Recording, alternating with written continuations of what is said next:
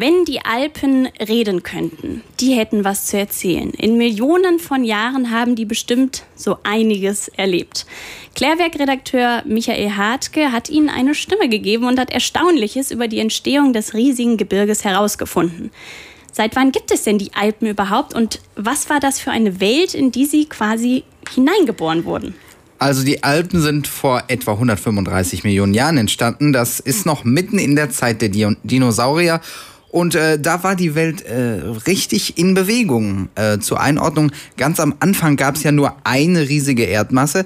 Das ist äh, der Urkontinent Pangea. Und aus dem haben sich ab der Jurazeit dann einzelne Kontinente abgelöst.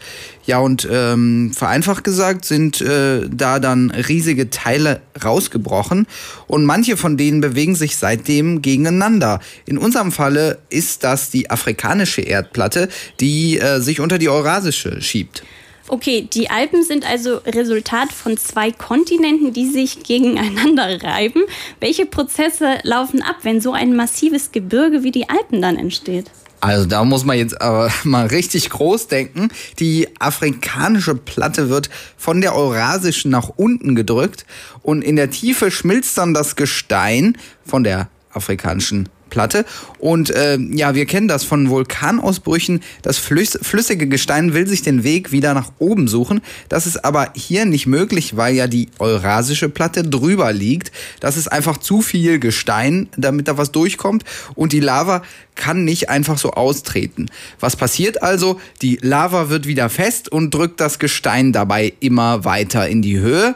Das ist so ähnlich wie wenn ihr ein Stück Stoff mit beiden Händen zusammenschiebt.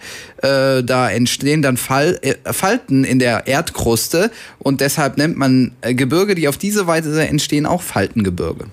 Im Prinzip bestehen die Alpen also, wenn ich dir so folge, aus unzähligen großen und kleinen Falten aus übereinander geschichtetem Gestein. Das kann man auch an manchen Stellen sogar sehen. Da liegen die Gesteinsschichten offen übereinander gestapelt, Schicht für Schicht schön getrennt.